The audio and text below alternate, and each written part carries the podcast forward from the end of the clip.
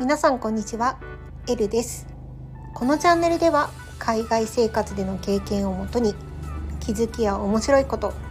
慣れない生活でも楽しく過ごすための幸せマインドをお話ししてリスナーさんにクスッと笑ってもらおうというコンセプトで配信しております。ということで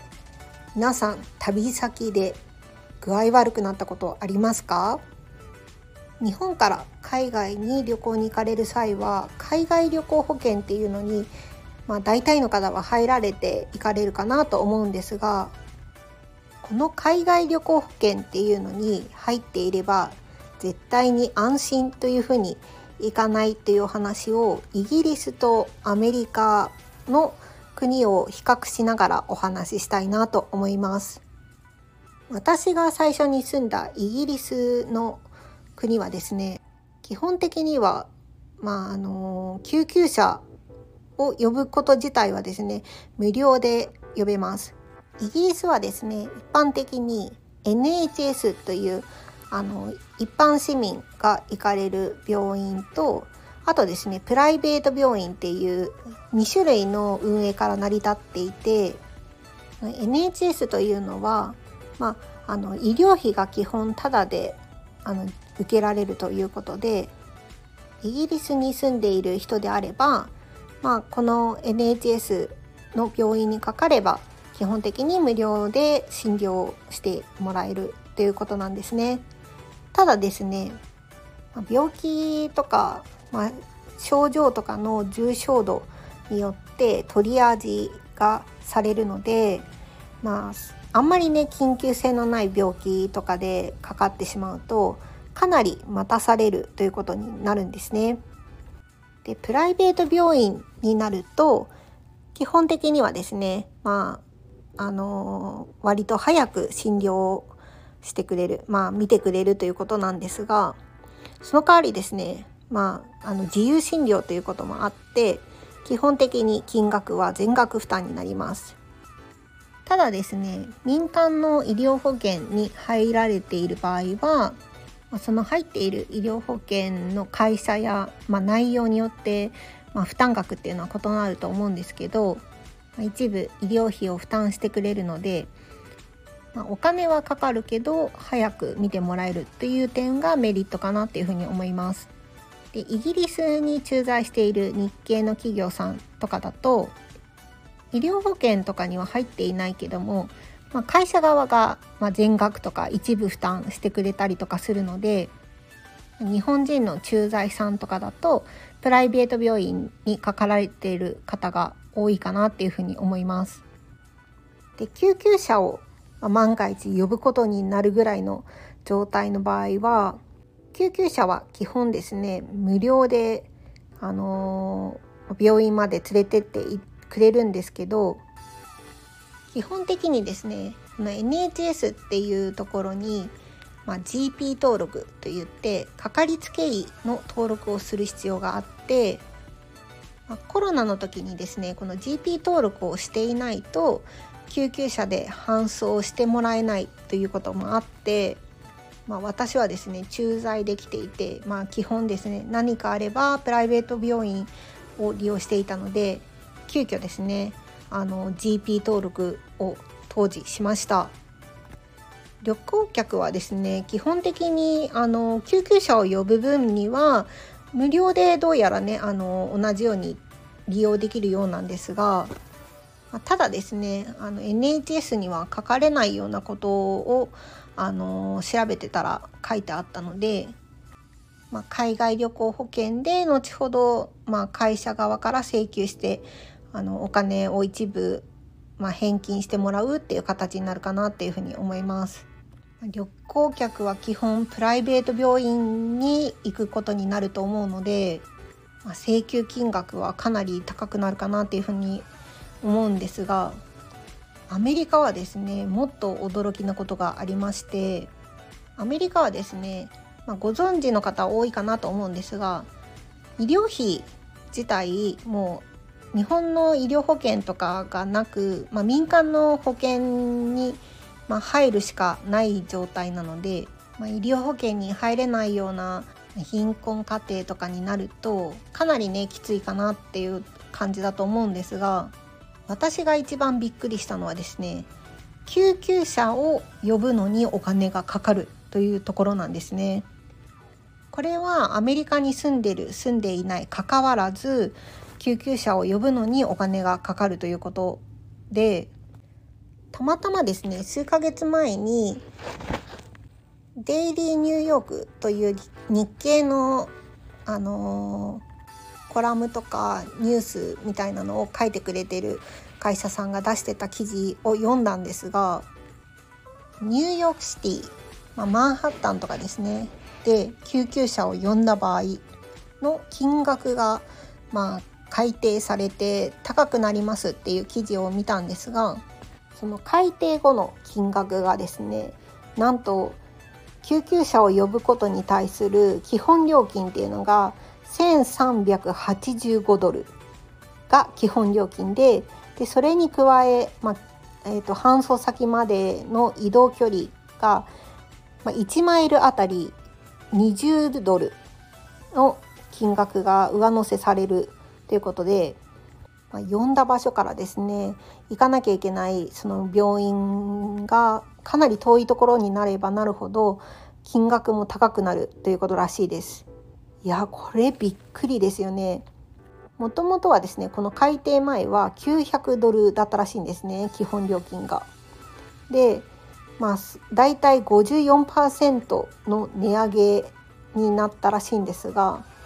この900ドルも2021年に改定になってそれ以前はですね775ドルだったらしいんですね。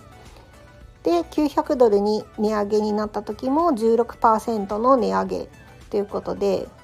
まあ、数年前からですねだいたい約2倍ほどの金額になっているそうです。で、まあ、走行走行距離に応じた、まあ、上乗せ金額ですね。これも以前は1マイルあたり15ドルの上乗せ金額だったそうです。でちなみに今私が住んでいるニュージャージー州側はいくらかというと基本料金が600ドル。で走行距離1マイルあたり10ドルの上乗せで請求されるということらしいです。まあ、金額だけ見たら安いなって思ってしまうんですがいや冷静に考えると救急車呼ぶだけでこんだけの金額がかかるのでいやいやいやっていう感じかなと思います。で民間のあの保険に入っている場合でも、まあ、この金額からですねまあ保険会社が払ってくれるのはごくわずからしくてですね結構自己負担額が多いという話を聞きました。なのでアメリカに住んでる人はあまりですねよっぽどのことがない限りは救急車を呼ばず、まあ、自力で行く、まあ、あの車で連れてってもらったりとか、まあ、タクシーとかねウーバーとか呼んで行ったりする人が、まあ、多いのかなっていうふうに思うんですが一番あの問題になってくるのが、まあ、旅行客かなっていうふうに思います。アメリカでですねこう具合悪くなったりすると結構ね焦ってすぐ救急車を呼んでしまったりっていうことがあるかなと思うんですが海外旅行保険に入って、まあ、日本とか他の国からですねあの旅行に来る場合はどうやらですねまずあの救急車は呼ばずその保険会社に電話するのがどうやら正解のようです。これはですね前にどなたかのブログを読んでもう忘れちゃったんですがあの書いてあったことなんですがアメリカの医療保険っていうのは、まあ、病院とかねそのいるドクターによって、まあ、どの保険が適用かどうかっていうのが変わってくるので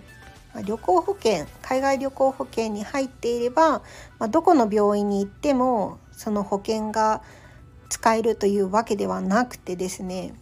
その医療保険を適用させるためにはですねその保険を使える病院に連れてってもらうっていうのがまず第一条件になってくるそうなんですね。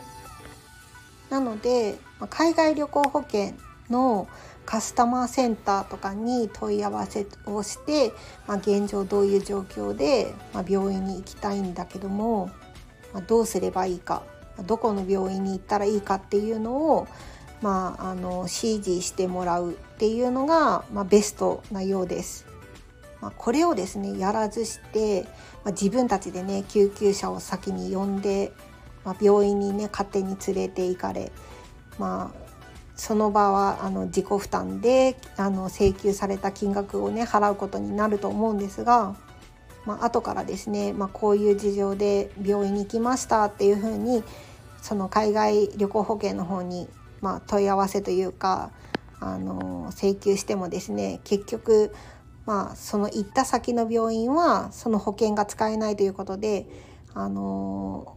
全額支払うことになったっていう事例がねあったっていうブログの内容だったんですね。いやこれめちゃめちゃ落とし穴だなと思って、まあ、アメリカにね住んでる人とかだと、まあ、自分たちが入ってる医療保険が使えるかどうかっていうのを普段ですね行く病院に先に確認して、まあ、使える病院を選ぶということかなと思うんですが、まあ、これを知らないまあ、アメリカ外に住んでる方が旅行とかでアメリカに来た際、まあ、万が一ですね病院にかかることになった時に、まあ、結局行った病院が保険使えなかったっていうオチがね、まあ、かなり高確率というか、まあ、そういう感じである可能性があるので今後ですねアメリカに旅行で来る際ですね極力、まあ、救急車を呼ばず自分でまあ、タクシーとかウーバーを使って、まあ、行きたい救急病院とかに行くとか、まあ、旅行保険側でその保険が適用になる病院に、まあ、確認していくということが重要かなっていうふうに思います。